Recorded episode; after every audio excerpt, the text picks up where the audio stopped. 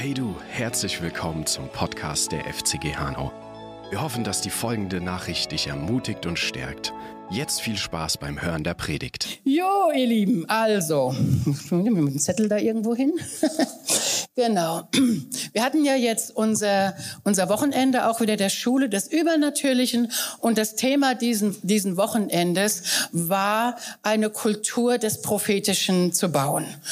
Ähm, das bedeutet, dass wir nicht nur in der Lage sind, ähm, von Gott zu hören, von Gott zu sehen und uns auch einander mit der prophetischen Gabe zu dienen, sondern es bedeutet, dass wir eine Atmosphäre in der Gemeinde haben, im Haus haben, haben, ja, eine Atmosphäre der Offenbarung im Haus haben und dass dieser Geist der Offenbarung, der ja aus dem Prophetischen auch sehr stark kommt und kultiviert wird, wirklich alles durchdringt. Und das erleben wir ja auch, ja. Also schauen wir in den Lobpreisbereich rein oder Seelsorgebereich rein oder Kinderdienst. Das ist, da ist nicht nur eine Gruppe, die hier irgendwie das Prophetische hostet, sondern, sondern das ist, das soll von allem durchdrungen sein. Und wir als Gemeinde, für uns ist auch die Gegenwart Gottes ist das höchste Gut. Es ist das höchste Gut. Ja, ohne, ohne die Gegenwart Gottes geht gar nichts.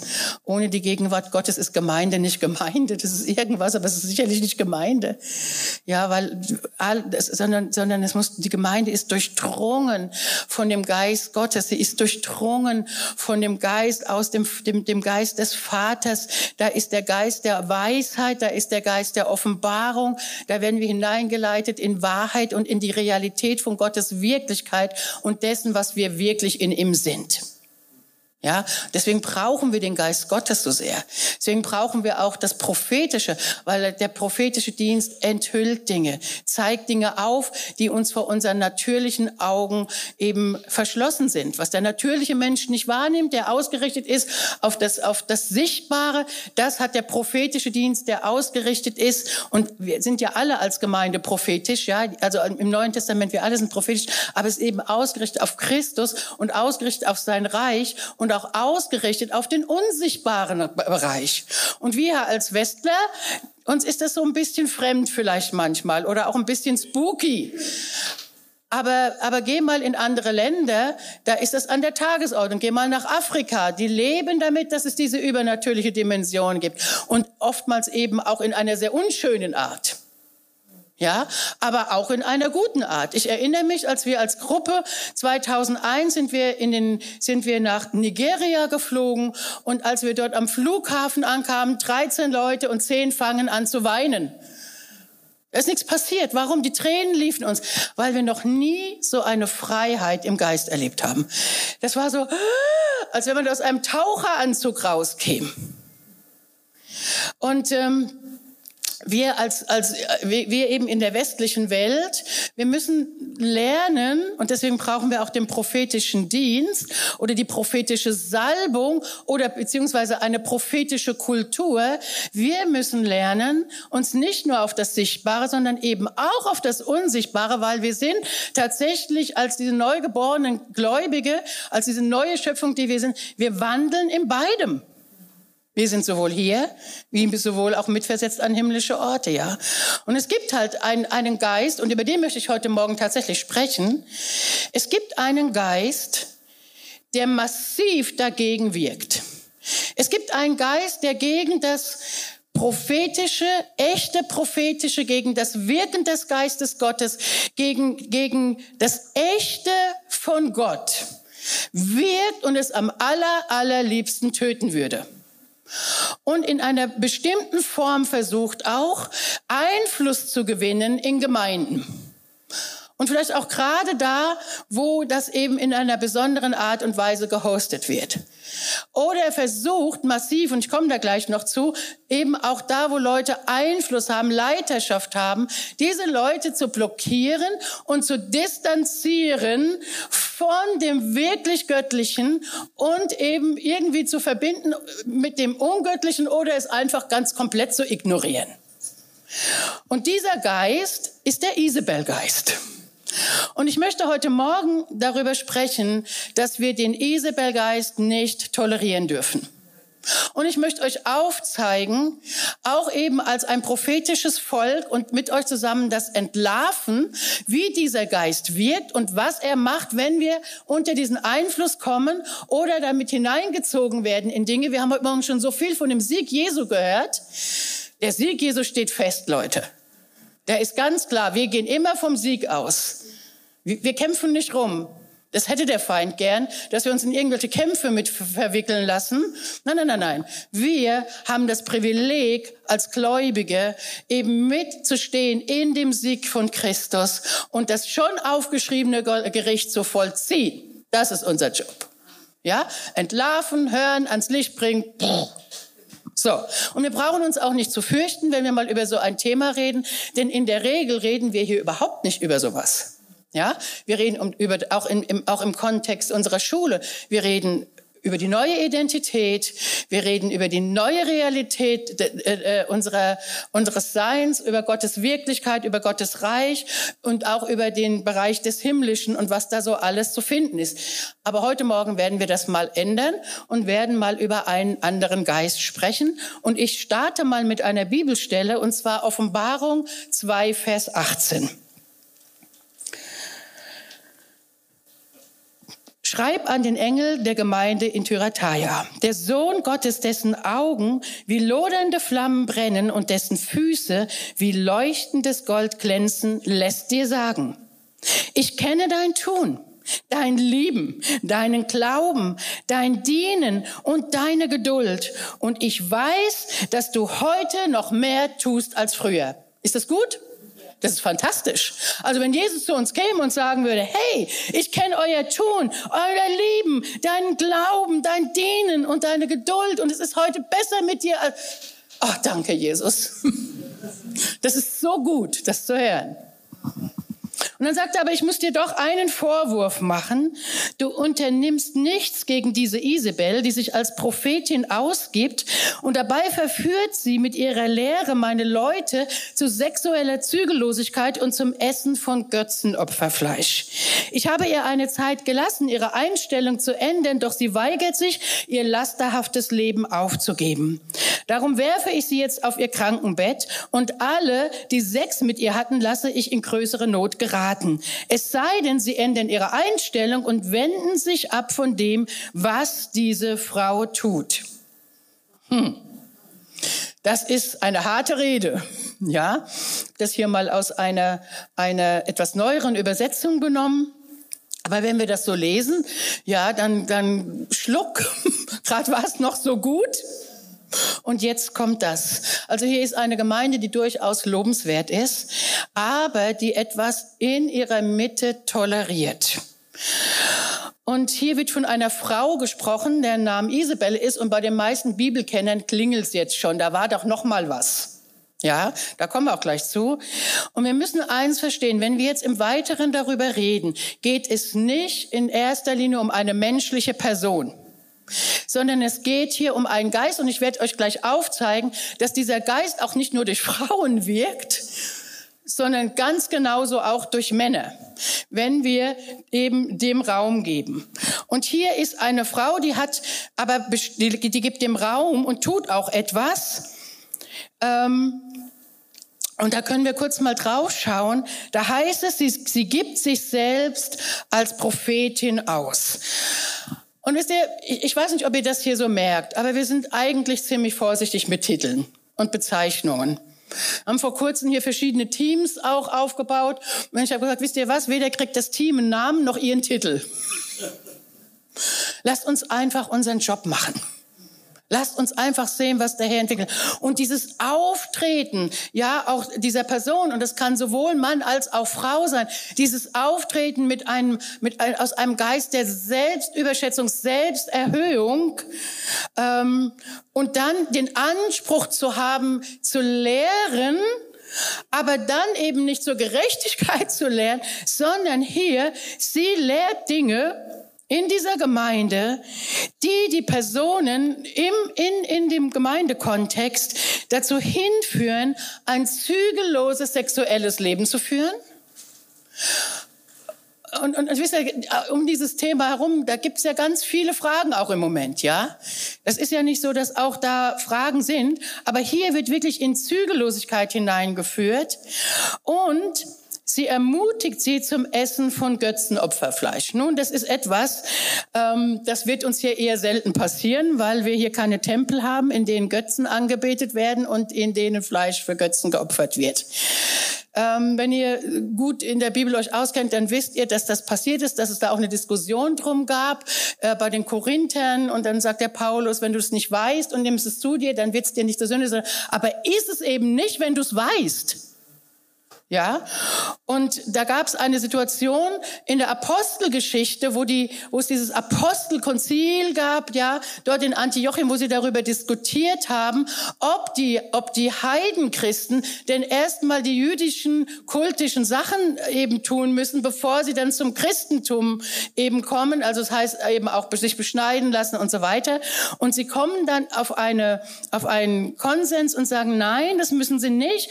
Aber in Apostelgeschichte 15, Vers 29 heißt es, dass ihr euch enthaltet vom Götzenopferfleisch und vom Blut und vom Entstickten und von Unzucht. So, und diese Frau macht genau das Gegenteil. Das, was die Apostel gesagt haben, dass sie nicht tun sollen, und das war ja jetzt auch alles noch recht frisch da, ja, das dahin verführt sie eben die Leute in der Gemeinde oder auch die Leiter in der Gemeinde. Und das Ziel dessen ist, dass sie innerlich und äußerlich entehrt werden. Und durch diese äußerliche und innerliche Entehrung werden sie disqualifiziert für den Dienst. Und seht ihr, der Feind hat immer, hat immer, ich meine, wir müssen darauf nicht eingehen, ne, aber der Feind versucht durch Lüge immer zwei Sachen. Er versucht uns herauszubringen aus unserer Identität, herauszubringen aus dem Bild Gottes und er versucht uns zu disqualifizieren von dem Dienst, den Gott uns gegeben hat. Und damit hat er uns lahmgelegt. Ja? Und das ist hier passiert. Und die Gemeinde wird eben angesprochen oder der Leiter der Gemeinde, hier heißt es an den Engel der Gemeinde, aber ihr wisst ja, das Wort Engel, Angelos, heißt Bote. Ja, und ich glaube, in dem Kontext hier, das habe ich glaube ich schon mal vor einer Weile gesagt, ähm, wo es hier an, an Briefe geht, glaube ich eher, dass es an den Leiter der Gemeinde geschrieben worden ist, weil ich meine, ganz ehrlich, was nützt ein Brief an einen Engel? Versteht ihr? Ich glaube ich glaub daran, dass Gemeinden Engel haben. Also ihr wisst das, ich glaube das, ja. Ähm, aber in dem Fall glaube ich wirklich, es ist an den Leiter und, und die, äh, hier wird gesagt, hey, hier wird keine Verantwortung übernommen und hier wird etwas nicht gestoppt. Hier bekommt durch diese Frau, bekommt ein Geist Einfluss in der Gemeinde, der nichts zu suchen hat. Ja? Und er greift eben die Menschen an in ihrem, in ihrem Ausüben auch ihrer Berufung, ihrer Bestimmung. Und das ist so, dieser Isabel-Geist, der hat es auf Leute abgesehen, die in irgendeiner Form Autorität ausüben. Ja, es muss nicht nur innerhalb der Gemeinde sein, sondern weil Menschen, die Leiterschaft ausüben, die haben eben das Privileg, Raum zu schaffen für andere, andere mit hineinzunehmen, dass sie, dass sie unter den Einfluss geraten, dass sie darunter äh, wachsen und zu ihrem besten Leben, sage ich mal, kommen. Leiter haben eben, reproduzieren sich Leiter, tragen eine Vision, in, in, in die eben auch, wie gesagt, diesen Raum schafft. Und nehme ich den Leiter weg, dann ist erstmal ein, ein Vakuum. Ja, ist erstmal ein, ein Durcheinander. Und das ist sowohl so in der Gemeinde wie vielleicht auch für die Geschäftswelt oder wenn du irgendwo anders eine Position hast. Ganz besonders, wenn du in deinem Herzen trägst, wirklich auch die Kultur des Himmels in deinem Maß damit hineinbringen zu können und Einfluss zu üben als Gläubiger, der du bist. Ähm, das mag der Feind doch gar nicht, ja. Und wie gesagt, ich werde das immer im Zentrum halten. Er ist ein besiegter Feind. Er versucht es. Ja, also, und er attackiert auch eben prophetische Personen und auch prophetische Gemeinden. Und jetzt hüpfen wir mal in die Geschichte rein, die Originalgeschichte, nämlich wo zum ersten Mal dieser Isabel-Geist, dieses Isabel, ähm, diese Isabel-Person erwähnt worden ist, und das ist bei Elia. Und Elia, der hat's ganz schön, der hat's nicht so ganz einfach, denn er konfrontiert diesen Geist. Und ja, es gab zu dieser Zeit viele Propheten, aber nur einer von ihnen stellte sich diesem Geist. Ja, ihr wisst ja noch, als dann, als dann der, der als dann Elia in dem Gespräch mit Gott ist, äh, dass er sagt, ich bin der Einzige, ich bin ganz alleine übrig geblieben, ich bin ganz alleine. Die Wahrheit war die, ja, es gab noch eine ganze Menge andere Propheten, aber der Einzige, der, der diesen Geist konfrontiert hat, war eben Elia. Und ich verstehe ihn. Nicht, nicht, weil ich mich in der Position sehe, sondern weil, weil aus der Geschichte heraus, weil aus der Geschichte heraus er wirklich, die anderen, gib acht, die anderen, die waren nämlich in Höhlen. Die haben sich dort versteckt. Denn die hatten total Angst vor dieser Königin Isabel, die mit ganz anderen Geistern kooperierte und die wirklichen Propheten Gottes umgebracht hat. Und da sind schon ganz viele dieser Frau und ihren Machenschaften zum Opfer gefallen, so dass sich die anderen in Furcht und Schrecken in Höhlen vergraben haben. Und da ist dieser Knecht von dem König Ahab, der ihnen Brot und Wasser und sie versorgt, also ein, ein wirklich gottesfürchtiger Mann und dafür sorgt, dass sie nicht umkommen. Aber sie sind lahmgelegt. Sie tun nichts.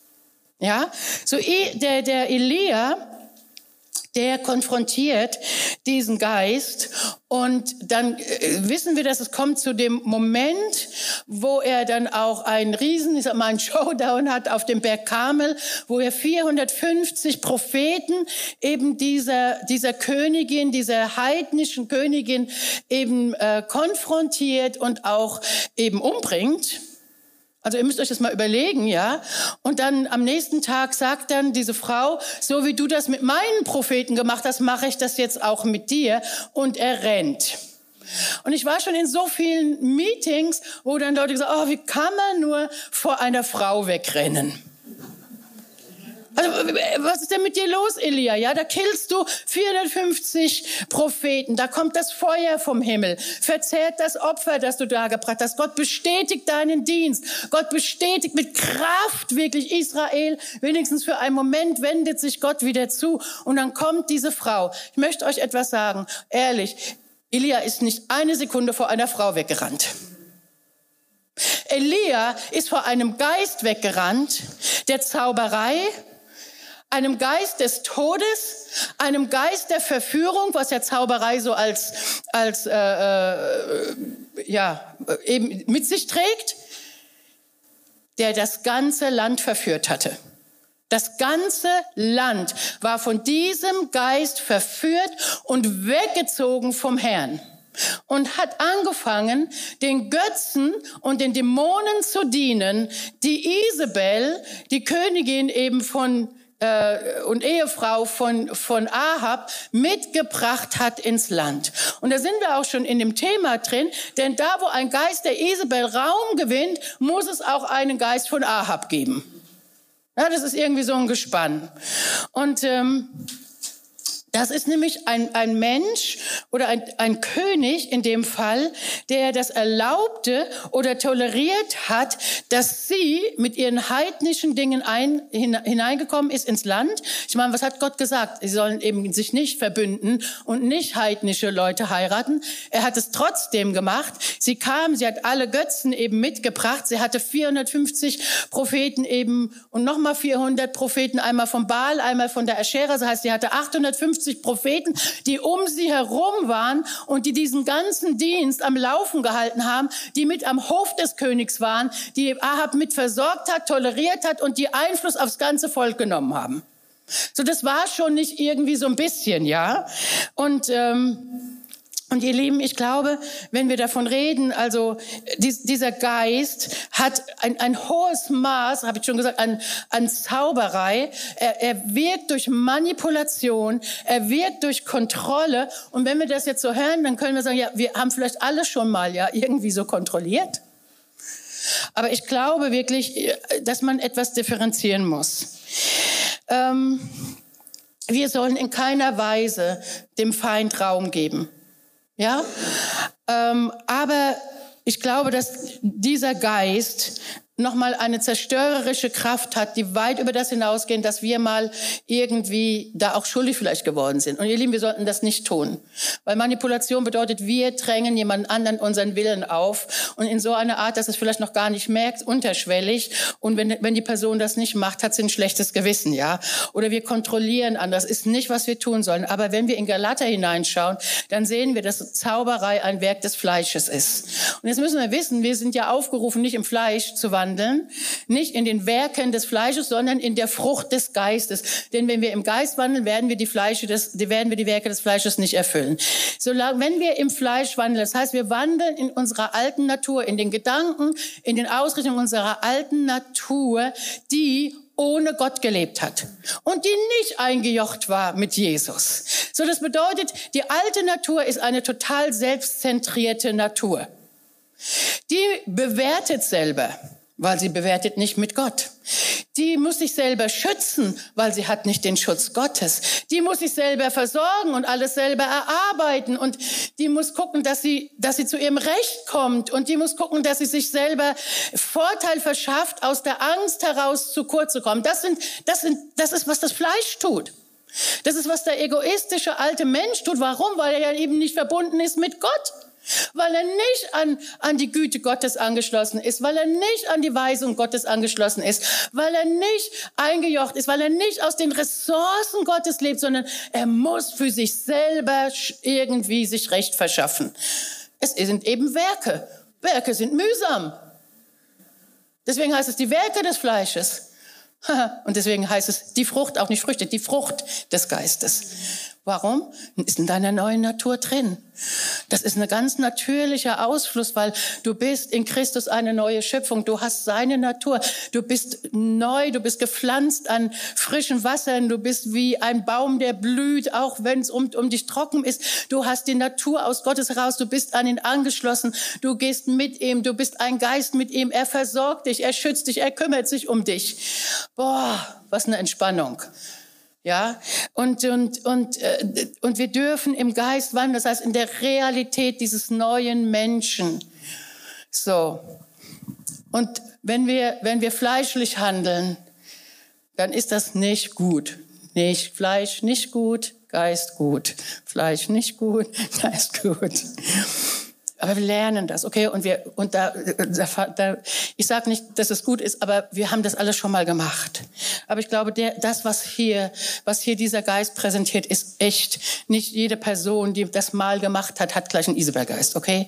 Und ich kann mich erinnern, ehrlich, als wir hier anfingen mit der prophetischen Arbeit, die ersten Jahre, und dann waren dann mehr Frauen da als Männer, und dann kamen da manchmal Leute, haben gesagt, lauter Isabels. Also ich möchte auf keinen Fall, ihr Lieben, dass wir auf Menschen schauen und sagen, Isabel, Isabel, Isabel. Ja, weil Prophetin, also ganz ehrlich, niemand nennt sich hier so, aber, aber, aber versteht ihr, was ich meine? Ähm, äh, äh, das, das ist es nicht. Es ist bitte ein Geist. Es ist ein sehr böser Geist, der zaubert, der manipuliert, der kontrolliert und dessen Ziel es ist, das wahre Leben Gottes, das prophetische Leben Gottes auszulöschen, gesunde und gute Leiterschaft des Geistes Gottes auszulöschen. Und wisst ihr, dann haben wir hier den Ahab, und ich weiß nicht, wie ihr euch den so vorstellt. Manche denken dann, naja, das war vielleicht so ein Tropf, der ist einfach hinter Isabel hergelaufen. Das war der in keinster Weise. In keinster Weise. Wer glaubt ihr, hat am meisten Land eingenommen für den Herrn? Komm. Was glaubt ihr? Was denkt ihr? Wer hat die größte Landeinnahme ähm, für Israel erwirkt? David. David. David ist auf Platz drei. Okay, auf Platz eins ist Salomo, sein Sohn. Auf Platz zwei ist Ahab. Auf Platz drei ist David. Das heißt, man kann ein Eroberer sein, man kann ein Visionär sein, man kann ein König offensichtlich sein und trotzdem verfällt man diesem Geist der Manipulation und Kontrolle. Und wisst ihr, ich glaube, dass es deshalb war, weil Ahab nämlich dem wirklichen Geist Gottes und den wirklichen Propheten eben keinen Raum eingeräumt hat. Das hat ihn einfach nicht interessiert. Er hat seine Kriegszüge gehabt, er hat sein Land eingenommen, er hat Dinge getan, aber der geistliche Bereich hat ihn überhaupt nicht interessiert. Ihr müsst mal nachlesen, die Geschichte, wie der reagiert, wenn Elia auftaucht. Oh, der schon wieder. Oh nee, bitte haltet mir den vom Hals. Ja, halt, haltet mit dem vorbei. Der bringt mir sowieso nur schlechte Nachricht. Ja, wieso nur? Ja, wieso nur? Ähm, es war so designt vom Herrn, dass eben Könige, Priester und Propheten zusammengearbeitet haben in ihrer speziellen Salbung im Alten Testament, um den Willen Gottes auf dieser Erde zu bringen und den Raum in dieser verschiedenen Genetik zu bringen. Aber den Ahab hat das Geistliche nicht interessiert. Und er heiratet diese Tochter, diese, diese, weiß gar nicht mehr genau, aus welchem Land sie kam, ich habe gar nicht geguckt. Sie heiratet diese, diese Frau von dem, von dem heidnischen äh, Land, König, geht da ein Bündnis ein, was er auch schon hätte nicht machen sollen, weil er hat seine Kraft nämlich gemessen in seinen Bündnisbeziehungen und nicht im Herrn. Ja, wir wissen, der Sieg ist im Herrn. Und wie oft, im, wie oft finden wir Geschichten im Alten Bund, wo Gott sogar die Armee reduziert, damit sie verstehen, dass sie nicht den Sieg erwirken, sondern dass es der Herr ist, der den Sieg erwirkt. Gideon zum Beispiel. Na, da die Armee mehrfach reduziert. Und dann schickt er sie los mit Fackeln und irgendwelchen Töpfen. Warum? Weil der Sieg ist unseres Herrn. Ja, und hier Ahab schließt auf sehr menschliche Weise diese Allianzen. Für ihn ist das alles kein Thema und holt sich damit diese Frau äh, an den Hof und all ihre, ihren Hofstaat und Propheten äh, unterhält die und sie verführen das ganze Land eben von Gott weg. Und dieser Geist eben, wie gesagt, er wirkt mit Kontrolle, mit Manipulation, mit Einschüchterung und mit Furcht. Ich weiß nicht, manchmal, manchmal haben wir solche, solche Dinge, wo, wo Leute unter so einen Einfluss von so einem Geist kommen. Und da merken wir, wir müssten da eigentlich was, wir müssten eigentlich da was besprechen. Ja, mal mit der Person, auch hier ja in der, in der Offenbarung heißt es, dass Gott das konfrontiert hat. Wir müssten eigentlich was besprechen und dann spüren wir, oh Mann, ich will mit der Person nicht reden. Ich weiß genau, was passiert, wenn ich mit der Person rede. Ich weiß genau, was für ein Drama losbricht. Ich weiß genau, was für ein Geschrei losbricht. Ich weiß genau, was für ein, für ein Topf der Pandora da geöffnet wird. Eine Dose der Pandora und äh, was das macht und was für eine Auswirkung es hat. Und dann trauen wir uns nicht, das zu konfrontieren. Wenn sowas ist, dann kannst du wirklich mal genauer hinschauen, ob nicht so ein Geist in der Geschichte mit drin ist. Und unser Kampf ist nicht, gegen, äh, ist nicht gegen Fleisch und Blut, sondern gegen die geistlichen Mächte, gegen die Gewalten, die dahinter stehen. Und nochmal, es ist eigentlich auch kein Kampf, es ist ein Gericht vollziehen, ja. So, so oftmals sind die Menschen, die dem wirklich Raum geben und die sich dafür öffnen, also merken wir da, die, die produzieren das in uns. Und oftmals sind diese Menschen auch sehr, sehr verletzte und zerstörte Menschen. Und hier geht's wieder darum, um den Selbstschutz, sich selbst zu schützen, selbst für sich sorgen zu müssen, eben da noch nicht den Herrn in diese Wunden reingelassen zu haben, sondern da irgendwo ganz viel Zerstörung und manchmal auch eine sehr, sehr tiefe Vaterwunde mit sich zu tragen weil, wisst ihr, Väter geben diese Stabilität. Ähm, und, und lassen dann sich gebrauchen vielleicht eben äh, durch diesen Geist, diesen Geist durch sich wirken zu lassen. Und wenn ich mir Leute anschaue oder wenn Leute so etwas in sich wirken lassen oder beeinflussen lassen, dann sind das ganz oft Menschen, die eben durch diese Vaterwunde, durch diese Unsicherheit, durch dieses auch, auch nicht im Gott seine Sicherheit zu haben, ähm, sind die oft eben bereit, sich da dafür zu öffnen oder, oder wirken. Und dann haben die oft eben folgende Charakteristika. Sie, sie sind oft sehr, sehr unsicher. Also brauchen extrem viel Bestätigung von außen. Ja, ähm, weil sie eben in sich nicht zur Ruhe gekommen sind. Weil sie nicht heil sind. Sie sind voller Ablehnung und Selbstablehnung. dann spielt Stolz und Überheblichkeit eine große Rolle. Und wir wissen alle, Stolz und Überheblichkeit sind nicht so gute Sachen. Ähm, eben auch, was ich schon gesagt habe, Manipulation und Kontrolle. Und ich gebe euch jetzt mal zwei Beispiele aus der Bibel, die nicht mit einer weiblichen Person zu tun haben, sondern damit ihr mal so seht, was für Menschen sich da so gebrauchen lassen oder vielleicht Einfallstüre haben, äh, möchte ich euch ein Beispiel, und zwar den König oder diesen Stadtverwalter Herodes. Ja, muss man aufpassen, es ist Herodes der Große. Es gibt da irgendwie ganz viele Herodes in dem, da könnt ihr den Frank fragen, er kennt sich super aus. ist unser Geschichtsgenie. Ähm, aber das war Herodes der Große und er war ja eingesetzt worden eben von den Römern als Stadtverwalter, ähm, auch um die Zeit von Jesu Geburt. Und dann wurde Jesus tatsächlich geboren und ihr wisst, dann kommen die Weisen aus dem Morgenland. Und jetzt müsst ihr mal gucken, was der so macht. Die Weisen kommen erstmal an diesen Hof. Sie sagen, dass sie eben, dass sie eben, was sie suchen und dass sie jetzt hinziehen möchten, diesen neugeborenen König Ehre zu geben. Und was sagt Herodes? Ach, wie schön. Ja, wenn ihr den gefunden habt, dann kommt doch bitte zurück und sagt mir Bescheid, dann gehe auch ich hin und werde diesem neuen König huldigen. Was hat er denn wirklich im Sinn gehabt? Er wollte nicht nur die, die, das Kind töten, sondern er wollte auch gleich die Weisen noch einen Kopf kürzer machen. Und dann heißt es, dass die gewarnt worden sind, in einem Traum nicht nochmal zu Herodes zurückzugehen. Wie genial ist unser Gott. Ja, nicht nochmal zurückzugehen, sondern sie sind auf einem anderen Weg wieder nach Hause gezogen, nachdem sie eben bei Jesus war. Dieser Typ hat alle seine Frauen entweder getötet oder verbannt. Und einmal, erinnert so ein bisschen an Heinrich den Achten, finde ich. Und einmal, und einmal hat er seine Lieblingsfrau umgebracht. Und hat dann hinterher eine Riesenklage gehalten, wie sehr er sie vermisst. Hm. Versteht ihr? Also er, er, er hat, ihr müsst euch das überlegen, also wir reden hier vor einem, einem Todesgeist, ja.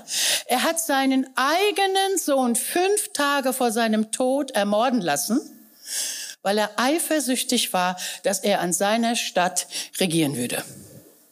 Er hat sich überall eingeschleimt, sowohl bei den Juden wie auch bei den Römern. Er hat zum Beispiel die Stadt Caesarea gegründet, um den Caesar wohl zu stimmen. Und dann hat er für die Juden gleich noch den Tempel erneuert und ausgebaut, damit die auch zufrieden waren. Seht ihr, so ein menschengefälliger, aber ein wirklich böser Mensch der mit Manipulation und Kontrolle und so einem Geist wirklich Raum gegeben hat. Und am Ende steht eben dahinter wirklich ein Geist der Zerstörung. Und wie gesagt, wenn wir zur Leiterschaft, wenn du zur Leiterschaft berufen bist, wenn wir zur Leiterschaft berufen sind, dann werden wir irgendwann mal mit so einem Geist zusammengeklatscht sein. Ja, ähm, und ich möchte das nochmal sagen, weil mir das ganz, ganz arg wichtig ist. Und das ist auch der Grund, warum wir über sowas gar nicht so viel reden. Wir brauchen in keinster Weise uns zu fürchten. Wir müssen es entlarven. Das heißt, entlarvt die Werke der Finsternis, bringt sie ans Licht. Das ist unser Job. Aber nicht habt Angst davor. Jesus sagt, dass wir über alle Gewalt, über Skorpione und Schlangen gehen, über die ganze Macht des Feindes, die er noch hat, und es uns nichts eben tun wird. Dass er mächtig in uns ist, dass er uns im Sieg einherführt, dass wir, dass eine Kraft Kraft in uns wirkt, die, die, die uns zu überwinden und mehr zu überwinden macht. Wir brauchen uns nicht zu fürchten. Es gibt kein Gerangel zwischen Gott und dem Feind. Die Situation ist sehr klar. Ja, und trotzdem versucht er es. Er versucht es unterschwellig, indem er, indem er eben manipuliert, kontrolliert, indem er lügt und Lüge bringt. Und wisst ihr, das ist manchmal auch so, wenn Menschen davon gebrauch, äh, gebraucht werden oder wenn wirklich so ein Geist äh, beginnt Einfluss zu nehmen durch eine Person, dass das nicht selten ein, ein Mensch ist, den, der uns sehr wert ist dem wir, dem wir vielleicht sogar unser Vertrauen geschenkt haben, der dann sagt, ich bin doch nur für dich da. Guck mal, ich mein's ja nur gut mit dir. Ja, ich, ich will dir ja nur helfen. Ich bin an deine Seite. Ich will dir helfen. Wisst ihr, ich glaube total, dass Gott Leute an unsere Seite ruft. Und wir haben Leute hier, wir, wir hier als Leiter, wir sind aneinander zusammengestellt. Bitte, ja. Aber über Jahre und Jahrzehnte. Aber, aber es gibt manchmal Menschen, die versuchen, so Einfluss in deinem Leben zu nehmen, nehmen, die auch diese Indikatoren sind von diesen ganzen Sachen und sie versuchen einfach nur über dich, ähm, ja, ihre Situation zu sichern. Ja, ihre Position, deswegen ist auch mit der Position, ihre Position zu sichern. Und ähm, möchte euch ein Beispiel geben, das wird euch vielleicht überraschen. Und zwar Jonathan und David. Und ich kenne das aus der Kinderstunde. Das ist das Beispiel für Freundschaft. Ich sage euch was, ich möchte so eine Freundschaft nicht haben. Ich möchte so eine Freundschaft nicht haben. David wird fünfmal, fünfmal überrascht von Sauls Truppen, obwohl niemand wusste, wo er war, nur eine einzige Person. Jonathan. Und wisst ihr, was der Kerl gemacht hat? Der hat dreimal mit David ein Bündnis geschlossen. Dreimal. Und alle waren irgendwie immer zu seinem Vorteil und weniger zum Vorteil von David. Der hat sich einfach, wie auch so ein Herodes, hat sich nach allen Seiten abgesichert. Ja, und es war ihm völlig egal, wer dabei zu Schaden kommt. Und äh, da gibt es zum Beispiel, gibt zum Beispiel in einem Bund, sagt er, du, sagt er zu David, du, David, verspreche mir, wenn du König wirst, und jetzt müsst ihr euch, ihr müsst euch Folgendes überlegen. Da gab es einen Konflikt, auch wie der Vater wohnte, da gab es einen Konflikt zwischen Saul und, äh, und Jonathan. Und Saul ähm, sagt öffentlich, also äh, in der Gegenwart eben von Jonathan, du bist doch nur, du bist doch nur ein nutzloser Kerl, geboren von einer Hure. Also wenn dein Vater dir sowas sagt, dann hast du sehr wahrscheinlich eine Vaterwunde. Und dann rennt, dann rennt der, der Jonathan kurze Zeit später hin zu David. Und er beginnt mit David darüber zu sprechen, dass er doch sein Best Friend ist. Und dann, fang, und dann fängt er an, ihn, ihn, ihn zu involvieren in verschiedene Bündnisse. Und einer davon ist, du musst mir versprechen, David, wenn du König wirst, dass du meinen Nachkommen nichts antun wirst. Warum? Wenn ein, das war halt so, und das könnt ihr in der Geschichte studieren, ja, wenn ein König aus einem anderen Geschlecht drangekommen ist, hat er mal alle anderen um die Ecke gebracht, die seine Konkurrenten waren. Oder wenn noch einer übrig geblieben wäre, dass, dass, dass er nicht Anspruch irgendwann mal auf den Thron erhebt und das Volk auf seine Seite kriegt. Und so sichert er sich ab. Und wisst ihr, Mephibosheth, Mephibosheth, der ist irgendwie, ähm, seine, seine Amme oder seine, seine Erzieherin ist mit ihm ja geflohen, hat ihn fallen lassen. Der hat sich in den letzten Winkel irgendwo, irgendwo in den letzten Winkel von, von äh, Israel hat er sich versteckt und als dann David wirklich König wurde, hat er danach schicken lassen. Und was war seine, was hat er gesagt? Was willst du denn mit mir, dem toten Hund? Er hatte ganz schön Furcht, das könnt ihr mir glauben. Ja, aber das musste eben, das musste eben der, äh, der äh, David dem, Jonathan, äh, dem, dem Jonathan versprechen und hat Folgendes gemacht. Das ist so, ist so krass. Er hat sich nach, so, nach den Seiten so abgesichert, dass er gesagt hat, okay, wenn Saul, also mein Vater, doch gewinnt, dann bin ich ja sowieso in der Thronfolge. Und ich schließe mit David einen Bund, dass wenn er König wird, ich wenigstens Zweiter an seinem Tisch bin. Wer hat ihm denn gesagt, dass er das sein sollte? Wer hat ihm denn gesagt, dass David das überhaupt wollte? Versteht ihr, das ist so, merkt ihr dieses, dieses, dieses, oh, das ist so ein bisschen wie eine Schlange, die sich da so reinwindet. Und ähm, und versucht ähm, eben Einfluss zu gewinnen und sich selber die Haut zu retten mit wirklich mit einem mit einem bösen Geist. Und dass ich euch hier nicht irgendwas erzähle ihr könnt mal im Psalm 41 Vers 5 das nachstudieren äh, lass mich mal gucken. Da sagt er in Vers nee, 6, 5, ich lese nochmal ab Vers 10, selbst mein Freund, dem ich vertraute, der mit mir zusammen aß, gab mir einen Tritt. Oder im Psalm 35, 14 heißt es, er war wie ein Bruder und ein Freund. Ich litt um ihn wie eigene eigene Mutter und ging mit ihm traurig umher. Doch er hat sich über meinen Sturz gefreut und zieht ihn über mich her. Und er, er, weint hier in dem Psalm über treulose Freunde und er weint auch über seinen treulosen Freund. Und wisst ihr, dieser Geist, wirklich dieser Geist, der höchstens Einfluss gewinnt in eine Person. Okay, wir sind uns klar, es ist ein Geist. Er kann sowohl durch Männer wie auch durch Frauen wirken. Er ist nicht frauenspezifisch, auch wenn er hier als Isabelgeist bezeichnet wird. Ist, wie gesagt, ist ein böser, manipulierender, zerstörerischer Geist. Und auch wenn der Feind keine Macht mehr hat, er versucht's halt.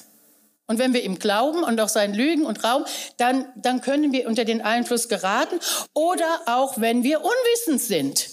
Ja, also Paulus sagt, ihr seid nicht unwissend über die Machenschaften eben des Feindes. Und jetzt lass uns noch mal zurückgehen zu Elia, was für Auswirkungen so ein Geist haben kann in wenn wir unter in so einen Einfluss geraten oder wenn so etwas in, in ja, versucht, über uns, äh, uns zu blockieren, sage ich mal.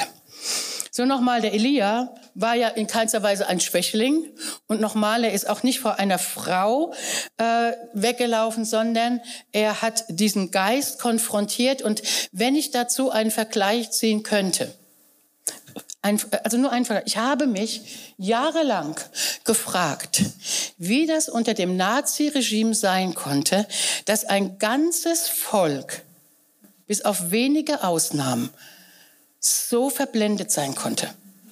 Wirklich, ich konnte das nicht verstehen, wie sowas, wie sowas gelingt. Aber es, es fängt wirklich an, genauso mit Angst und Einschüchterung. Und so, ich glaube, so ein bisschen haben wir in der letzten Zeit verstanden, wie es funktioniert. Okay? Wir haben verstanden, wie es funktioniert. Es funktioniert, indem man Menschen Angst macht, indem man ihnen die in existenzielle Angst, indem man sie einschüchtert, indem man sie mundtot macht.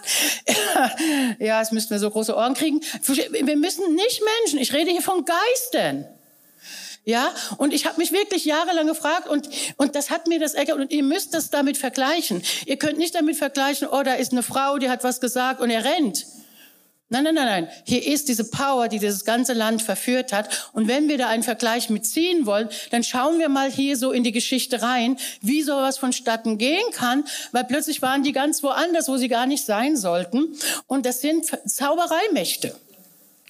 Ja, so und den hat sich eben der Elia gestellt und er hat auch wirklich einen einen Sieg, momentanen Sieg ja dort errungen und dann eben kommt diese Aussage von dieser Frau äh, und er rennt. Es gibt so eine eine schöne Geschichte von dem Pastor Blumhardt. Einige von euch kennen die.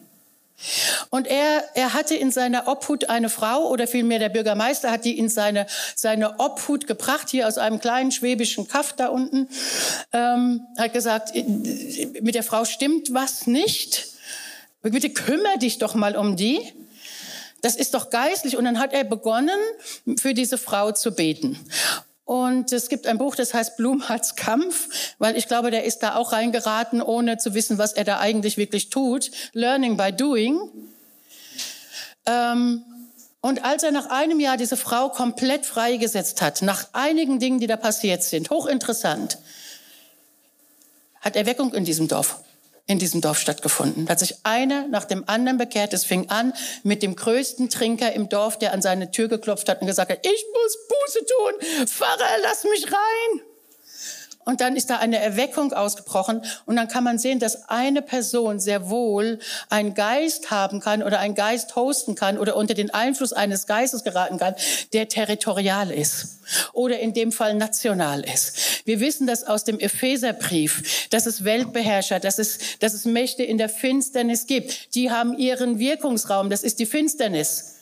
Ja, äh, und, und äh, wir werden immer wieder aufgefordert, damit nichts zu tun zu haben. Aber das ist der Herrschaftsbereich. Ja, und er versucht eben, äh, und er versucht eben da Dinge gegen uns auch manchmal kommen zu lassen, gerade eben gegen diese Gruppen. Und ich sage euch mal, wie, wie wir das identifizieren können, wenn wir unter so einen Einfluss vielleicht geraten sind. Das erste ist Isolation. Ich finde das so interessant. Es ist Isolation. Und wisst ihr, es gibt immer Zeiten, die haben wir, wo wir uns mal zurückziehen mit Gott, aber das ist nicht Isolation. Wenn du dich zurückziehst mit Gott und alleine bist, dann bist du, dann bist du mit Gott alleine, ja? Dann bist du auf Gott ausgerichtet. Isolation bedeutet, du bist mit dir alleine. Ich weiß nicht, ob euch das so gut tut. uns allen nicht so gut tut. Versteht ihr? Und Elia, er sagt, ich bin alleine und verlassen und ich bin alleine übrig geblieben. Und hier geht's nicht um den Fakt, dass da irgendwo noch Propheten saßen, sondern es geht um ein mega starkes inneres Gefühl, das er hatte. Der Verlassenheit und der Isolation, des Abgeschnittenseins von allem anderen. Als wir hier angefangen haben mit der Schule, ist 20 Jahre her, wir hatten keine Ahnung in dem, was wir heute von Gerechtigkeit und Identität. Wirklich nicht. Da war immer noch so eine große Unsicherheit. Ist es genug, was ich mache? Reiche ich aus? Ähm, ist, bin ich Gott wohlgefällig? Ist irgendwas, was Gott nicht mag? Sieh so dieses ganze Gestruggle. Und ich habe damals ja, damals ja in einem Meeting hier, hat Gott zu mir geredet, gesagt, ich soll anfangen mit der Schule und ich bin da so reingerauscht, so ganz naiv, ganz naiv. Und plötzlich war ich mittendrin in einem Konflikt, den ich mir überhaupt nicht hätte ausdenken können, von wirklich von Todesgeistern.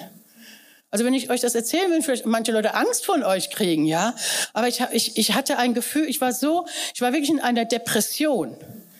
Und es war ein Gefühl, als würde ich in einer Glocke, unter einer Glocke sitzen und ich schaue alle, alles, was ich sehe, schaue ich aus diesem Isoliertsein, aus diesem Abgeschnittensein. Ich schaue durch diese Glocke durch, aber ich kann es gar nicht wirklich wahrnehmen. Ich weiß noch, wir waren damals in Rindeln bei irgendeinem Meeting und die sind da getanzt und haben gejubelt und haben sich gefreut. Und ich saß da und habe gedacht, ich bin im völlig falschen Film. Ich habe nicht Teil daran. Ich bin zwar da, aber das Licht ist irgendwie nicht an. Also ich, ich habe jede Nacht Albträume gehabt. Ich hatte einen Morgen, da bin, hatte, bin ich aufgewacht mit Rückenschmerzen. Ich habe mich irgendwie, irgendwie fast nicht bewegen können. Und ich sehe im Geist, wie Raben wegfliegen und mir ein Stück aus dem Rücken rausgezogen haben. Okay, das ist wir. Ich hatte genau an der Stelle im Übrigen einen Tumor. Und jetzt, es hat mein Leben gerettet, okay? Ähm, weil ich nicht mehr zur Ruhe gekommen bin. Ich bin zu Ärzten gerannt, die haben nichts feststellen können. Bis ein, ein Hautarzt gesagt hat, was haben Sie denn eigentlich da? Und wisst ihr, was das absolut Verrückte ist? Die haben mir das rausgeschnitten, sie haben es eingeschickt zur Nachuntersuchung und es kam, ich habe keine Nachricht bekommen. Und nach zwei Wochen habe ich da angerufen, was ist denn jetzt eigentlich? Haben Sie denn endlich mal den Befund? Und dann sagt der Arzt zu mir, das ist mir noch nie in meiner ganzen, in meiner ganzen Zeit als Arzt passiert, aber die Gewebeprobe ist verloren gegangen. Und ich habe damals so gestruggelt, wie gesagt, ich habe Identität noch, das solltest du nicht erleben. Wenn du Identität verstanden hast, dann ist das nicht so, weil ich wusste ja nicht, ob jetzt Gott ein Problem mit mir hat. Ich bin, ich bin so dankbar, so dankbar für diese Botschaft von Gerechtigkeit und Identität. Ich kann euch das gar nicht sagen. Es bringt uns in die Position, die wir von Christus haben. Wenn wir die nicht einnehmen, ist es ganz, ganz schwierig.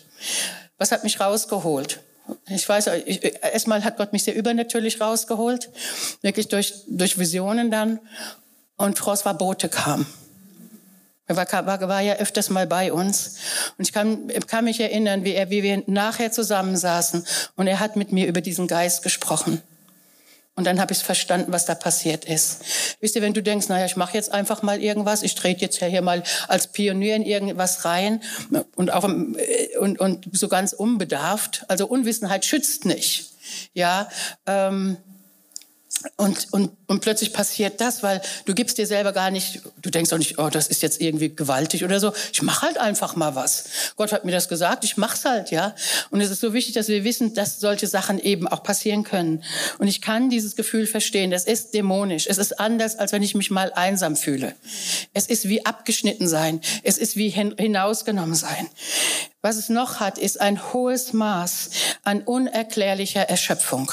Und, und wir können erschöpft sein, weil wir zu viel machen, weil wir keine Pausezeiten einlegen. Aber hier, Elia, der rannte weg und es heißt, er brach erschöpft zusammen, da unter diesem Strauch. Und eine andere Bibelübersetzung sagt, er kollabierte unter dem Strauch und schlief ein. Wenn du zu jeder möglichen Zeit am liebsten nur schlafen würdest und immer erschöpft bist, dann, dann kann das auch geistlich sein. Und wenn du gut schläfst, wenn du außerhalb deines Wohnbereiches bist und nur immer nicht, äh, äh, nicht zur, zur Ruhe kommst, beziehungsweise erschöpft bist, wenn du zu Hause bist, dann solltest du jetzt solche Ohren kriegen. Wir gucken, nicht, wir sehen nicht hinter jedem Busch einen Dämon. Aber es kann in dem Fall, gerade wenn du merkst, boah, wenn ich weg bin, geht's mir immer gut, Und nicht nur, weil ich nicht arbeite, aber wenn ich, wenn ich hier bin, selbst wenn ich, ich kann schlafen und schlafen und schlafen, ich komme irgendwie nicht mehr dazu, mich zu erholen, dann könnte da was im Busch sein. Ein ganz sicherer weiterer Punkt sind Todeswünsche. Und wisst ihr, wir stehen nicht jeden Morgen auf und sagen, oh, ich will nicht mehr, sondern wenn du die Todesanzeigen liest oder hörst, es ist jemand gestorben und denkst, ach, der hat's geschafft. Wie gut. Dann solltest du mal aufhorchen. Ich sag euch etwas. Ich habe das gestern hier zur Gruppe gesagt. Dein neuer, wiedergeborener Mensch würde das niemals denken. Nie, nie, niemals. Das ist nicht von dir. Das sind nicht deine Gedanken. Geh mal in dich und hör mal, was dein, was, was wirklich in dir vorgeht, in diesem neuen Menschen, weil der hat Hoffnung. Da ist Hoffnung, da ist Liebe, da ist Frieden, da ist Gerechtigkeit im Heiligen Geist. Wenn du solche Gedanken hast, die sind nicht von dir. Sie sind nicht von dir. Todeswünsche, ja, oder, oder, oder auch am liebsten, am liebsten, oh, ich kann nicht mich, mich am liebsten dauerhaft krank schreiben lassen, ja. Also, ihr müsst gucken, es, es können Indikationen sein. Depressionen können ein Grund sein für so einen Geist. Und ähm, wenn wir über den ersten Burnout in der Bibel sprechen, sofern es ja Burnout gar nicht so wirklich gibt als Diagnose, sind immer Depressionen, ähm, ist es Mose. Was hat Mose zu Gott gesagt? Gott, wenn du mich wirklich magst, wenn du mich gern hast, dann bitte bring mich um. What? Dieser Mann war so, so überlastet und war so auch da unter, ein, einer solchen, unter einem solchen Geist. Und natürlich hat Gott eine ganz praktische Lösung, aber hier war einfach, hier war einfach etwas, was Raum gewonnen hat, was nicht Raum gewinnen sollte. Genauso ging es Jeremia. Ja, also solche Gedanken. Jeremia hat gesagt, der hat ja hier den Rundumschlag gemacht. Verflucht sei mein Vater, verflucht sei der es gesagt hat, dass ich geboren bin, verflucht sei der und jener, verflucht sei der, der kund gemacht hat, dass ich geboren worden bin. Der war so frustriert und so unter einer Depression und dann nimmt Gott ihn, lest das mal und führt ihn da hinaus und er sagt am Ende nichts anderes. Wenn du dich wieder richtig positionierst, dann darfst du auch wieder mein Prophet sein. Ja, was, was sagt Gott hier? hier? Hey, irgendwie, hier ist was aus dem Ruder geraten. Du bist hier in einem Einfluss, wo du nicht sein sollst. Ähnlich ist es auch mit Jona. Jona wollte dann auch irgendwie sterben. Und wisst ihr, wir lachen darüber, weil wir lesen, boah, der Strauch, der dort da ein, unter dem er sitzt, der sitzt nicht mehr im Schatten und jetzt will er sterben. Hey, Leute, das ist ein Geist. Ja, der hat gerade eine ganze Stadt hat gerade Buße getan. Der hat gerade einen mega Sieg errungen. Und wann kommt denn der Feind am meisten? Wenn wir gerade sowieso in der, im Relax-Modus sind? Nein, wenn wir gerade einen Sieg errungen haben. Wenn gerade die nächste Phase in unserem Leben kommt. Wenn gerade Gott dabei ist zu promoten. Wenn gerade Gott dabei ist, was Neues für uns zu öffnen. Wenn wir gerade irgendwie total megamäßig einen Sieg errungen haben, dann kommt er und versucht uns mit so einem Geist einzulullen. So. Also, nochmal, Gedanken von Selbstmord, ja, Mord, Tod, das ist ein Geist, der Tod bringt. Bitte, kein so ein Gedanke ist von dir. Ich habe einen Bericht gesehen von der Golden Gate Bridge, der mich mega, mega äh, berührt hat. Ähm, da, springen, da springen regelmäßig, in San Francisco springen regelmäßig Leute von der Brücke, so dass sie tatsächlich einen Seelsorgedienst dort eingerichtet haben. Und ich habe einen Bericht gesehen von einem Mann, der gesprungen ist und es überlebt hat. Die meisten überleben es nicht, weil durch diese Höhe und den Aufprall auf das Wasser zer zerbersten deine Knochen. Und wenn du noch nicht tot bist, wenn du dann da unten ankommst, erstickst du. Also es ist echt nicht schön. Ähm, auf jeden Fall hat der Mann gesagt, ich bin gesprungen. Und in dem Moment, wo meine Füße sich von, und meine Hände sich von dem Geländer lösen, denke ich, was tue ich hier eigentlich?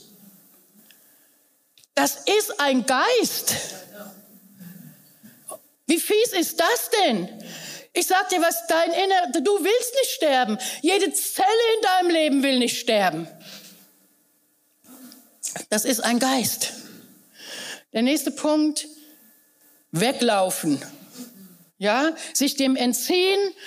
Ähm, man hat das Gefühl, ich bin nicht mehr richtig, ich will hier raus, ich habe keine Lust mehr, es ist mir alles zu viel.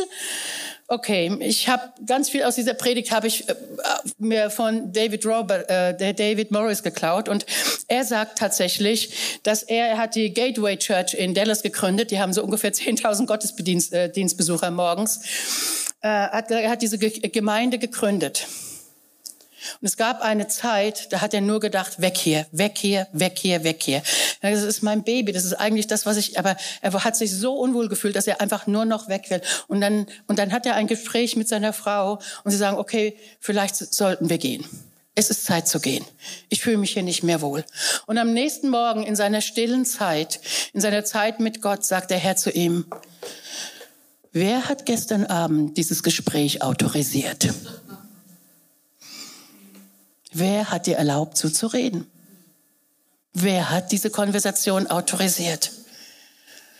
Ob, wo wir sind und ob wir bleiben und ob wir gehen und was wir tun. Wir unterordnen uns dem Willen Gottes. Leute, unterordnet euch Gott und der Feind wird von euch fliehen. Ja, und wenn wir in so, aber wenn wir unter so einen Einfluss geraten, und es kann sein, dass da Menschen beteiligt sind, es kann aber auch sein, ich habe es echt erlebt, auch einfach so, einfach, ich habe eine Stimme gehört. Ja, es kann auch wirklich so gegen dich gehen. Und das nächste und letzte sind lange außergewöhnliche Krankheitsphasen, weil Krankheit ist, ist, ist verwurzelt im Tod. Lange ungewöhnliche Krankheitsphasen, vielleicht wo du auch keine Diagnose hast oder wo du einfach von einem ins nächste hineingerätst. Manchmal beten wir dann für Heilung und wir beten für Heilung, Heilung, Heilung, Heilung, aber vielleicht müssen wir mal die Macht dieses Geistes brechen. Und ihr Lieben, wir sehen das bei Elia. Gott hat ihn wunderbar wiederhergestellt. Der Engel kam zu ihm und er hat ihn erstmal schlafen und essen lassen. Und, ähm, und er gibt ihm Manna zu essen. Und ich habe immer so gesagt, ja, das ist das Wort Gottes. Aber wisst ihr, ich, ich glaube, wenn man so erschöpft ist, ist man gar nicht mehr in der Lage dazu. Wart ihr schon mal, ich, also so erschöpft, dass man nicht mehr lesen kann, dass man nichts mehr aufnehmen kann. Und wisst ihr, das Manna, unser Manna, Jesus sagt, ich bin das wahre Brot, das vom Himmel herabgekommen ist. Sich stärken in dem, in Christus, sich stärken, indem wer er ist und wir in ihm sind. Und er schläft, er kommt zur Ruhe von all seiner Mühsal, von allen seinen, oh, ich habe ja so gekämpft für dich, Herr. Du hast so für dich geeifert. Er kommt zur Ruhe und, und, und er, er bekommt neue Kraft vom Himmel. Und aus dieser neuen Kraft läuft er 40 Tage, um eine Begegnung wirklich mit dem Herrn zu haben. Und das ist nicht in diesem Ganzen, was er auch kennt, Blitz, Donner, Feuer, sondern es ist die leise Stimme Gottes, die zu ihm spricht und die ihm, nachdem er ihn wiederhergestellt hat, auch in seiner Identität wieder gefestigt hat, beauftragt er ihn neu so dass er die nächste Generation vorbereitet. Er beauftragt ihm Elisa an seine Seite zu holen und er beauftragt ihn eben ähm, Jehu und noch einen anderen zum König zu salben. Und das geschieht auch. Und Jehu führt dann das Gericht aus, dass, ähm, dass äh, Elia angekündigt hat über diese Frau, über diesen Geist. Und ihr Lieben, ganz kurz, ist schon halb. Aber ich hab, wir haben wirklich diese Konfrontation schon an manchen Punkten erlebt.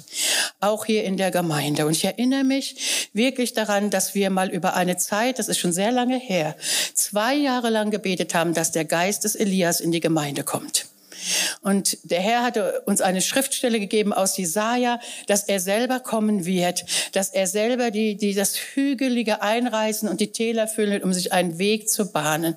Und das haben wir gebetet. Wir haben niemals zu keinem Zeitpunkt gegen Menschen gebetet. Und das möchte ich euch auch wirklich ans Herz legen. Wir beten nicht gegen Menschen. Die wir lieben die Menschen. Das sind vielleicht Menschen, die, sehr, die, die es wirken lassen, sind vielleicht Menschen, die sehr verletzt sind, die wirklich, die wirklich Wiederherstellung brauchen äh, und Umkehr zum Herrn, sich wirklich in ihm ähm, zu finden. Ähm, aber wir tolerieren diesen Geist eben nicht. Ja, und wir haben hier gebetet dafür und nicht einmal gegen eine Person und einen Menschen. Und ich werde es nie vergessen. Und ich habe das später tatsächlich mit prophetischen Diensten, die auch in die Gemeinde kamen, haben wir das besprochen. Wir haben gebetet, dass der Geist des Elias kommt, zwei Jahre, und dann irgendwann stehen wir hier in diesem Raum und Gott sagt, jetzt betest du nicht mehr für den Geist des Elias, jetzt betest du für den Geist Jehus. Und in dem Moment, wo wir, wo wir diesen Geist freigesetzt haben, wusste ich, Ich wusste, jetzt wird was passieren. Und ich bin abends nach Hause gegangen. Wir haben hier, glaube ich, an dem Abend zu zweit gebetet. Marion hat noch mitgebetet. Wir haben zu zweit gebetet. Sie hat was gesehen, ich habe was gehört. Oder ich habe was gesehen und sie hat was gehört, egal. Ich bin nach Hause gefahren und habe gesagt, ich habe keine Ahnung, was jetzt passiert. Keine Ahnung, aber ich weiß, es hat gerumpelt im Geist. Und dann war das auch so. Es hat gerumpelt im Geist und am nächsten Sonntag, genau einen Tag später, hat es gerumpelt hier aus dem, aus dem, genau so. Und ähm, es ist hier zu Veränderungen gekommen und dann hat die Gemeinde einen Mega-Durchbruch erlebt. Eine Me äh, Freiheit im Geist, das wirklich Geistliche. Freiheit im Geist. Wir hatten als Gemeinde bis zu dem Datum, hatten wir, ich kannte die Gemeinde nur mit finanziellen Problemen. Immer ein Gestruggle, jede Mitgliederversammlung, irgendeine Diskussion. Ich kenne diese Gemeinde schon sehr lange. Ich bin, ist nämlich noch immer die erste Gemeinde, in der ich jemals in meinem Leben war. Ab dem Zeitpunkt sind die Finanzen gewachsen, obwohl wir weniger Leute waren. Wir waren weniger Leute. Gott hat Menschen geschickt, wirklich, die ein, die ein, ein Herz hatten, äh, mit uns gemeinsam hier das aufzubauen und auf, auf all das, was wir uns eingelassen haben, auch einzulassen. Und ich glaube, dass wir diesen Geist nicht tolerieren dürfen, nicht in unserem Leben, und auch nicht in der Gemeinde. Und ähm, Jesus sagt das in diesem in dieser Stelle. Er sagt, wenn wir das tolerieren, dann verlieren wir unseren Einfluss. Das sagt er eigentlich jeder Gemeinde. Er sagt, wenn ihr, wenn ihr die Dinge toleriert, dann, kann, dann könnt ihr mich nicht mehr repräsentieren. Dann nehme ich euch euren, dann nehme ich euch euren Einfluss. Dann nehme ich euren Leuchter weg. Der Leuchter, das sind die Gemeinden. Ich nehme, ihr könnt nicht als Licht in der Stadt für mich strahlen, wenn ihr mich nicht so repräsentiert, wie ich wirklich bin. Und ähm, ich möchte uns heute wirklich einladen, wo du merkst, boah, ich, du hast da diese Liste, also ich habe da wirklich fünf von sieben Punkten und so, dann bitte lass doch für dich beten. Ich meine, du kannst es mit dem Herrn alleine, du kannst für dich beten lassen und lass uns auch als Gemeinde Menschen über alles lieben. Ja, aber nicht, wenn die Geister, die sie vielleicht wirken lassen. Und ich möchte, dass wir zusammen aufstehen und dass wir noch gemeinsam beten.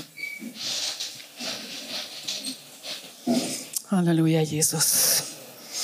Oh, Jesus, du hast uns zur Freiheit berufen zur wunderbaren Freiheit der Kinder Gottes. Du hast uns berufen, ein Leben zu leben in dem höchsten Privileg, das ein Mensch haben kann, in der Verbindung mit dir, und zwar unter dem Einfluss deines guten, heiligen Geistes, in der Gnade zu leben, in der Freiheit zu leben, in der Freude zu leben. Herr Jesus, das ist dein Plan gewesen, in der Wiederherstellung wirklich des Bildes Gottes. Und dafür danken wir dir von Herzen und du möchtest, dass wir ein gutes Leben in Freiheit leben. Und Herr Jesus, ich möchte wirklich, wo immer Raum dafür gegeben worden ist, wo immer Menschen unter den Einfluss gekommen sind eines solchen Geistes. Herr Jesus, ich möchte dich wirklich in diesem Augenblick bitten, dass du freisetzt. Und gemeinsam widerstehen wir auch in diesem Haus dem Isabelgeist. Und wir sagen, wir wollen diesen Isabelgeist hier nicht haben. Wir wollen ihn nicht haben, der Menschen deformiert, dass sie, dass sie untauglich sind in ihrer Identität oder in ihrer Berufung. Wir wollen das hier nicht tolerieren. Herr, vergib uns, wo wir vielleicht Raum irgendwie gemacht haben oder wo wir da nicht richtig hingeguckt haben. Jesus, bitte hilf uns durch deinen Geist, das richtig zu entlarven und es in gottgemäßer Art und Weise auch wirklich zu identifizieren und damit umzugehen umzugehen. In unserem persönlichen Leben, vielleicht auch in unseren Familien, aber auch hier. Und Jesus, ich danke dir. Ich danke dir, dass das hier ein neuer Tag ist. Ich danke dir, dass wir in eine neue Freiheit, in eine neue Kraft, in eine neue Dimension von Identität und Bestimmung gehen. Herr, und ich danke dir, du hast uns berufen, durch Mauern zu tanzen. Und wir werden durch Mauern tanzen und das, was uns bisher versucht hat zu beengen. Und wir werden deinen Sieg verkündigen in Jesu Namen. Amen. Danke, dass du unseren Podcast angehört hast. Wir hoffen, dass diese Predigt dir etwas mitgeben konnte und dich in deinem Glauben stärken konnte. Sollten wir als Gemeinde dein Interesse geweckt haben, freuen wir uns darauf, mit dir Kontakt aufzunehmen. Gehe dafür einfach auf unsere Webseite www.fcghu.de.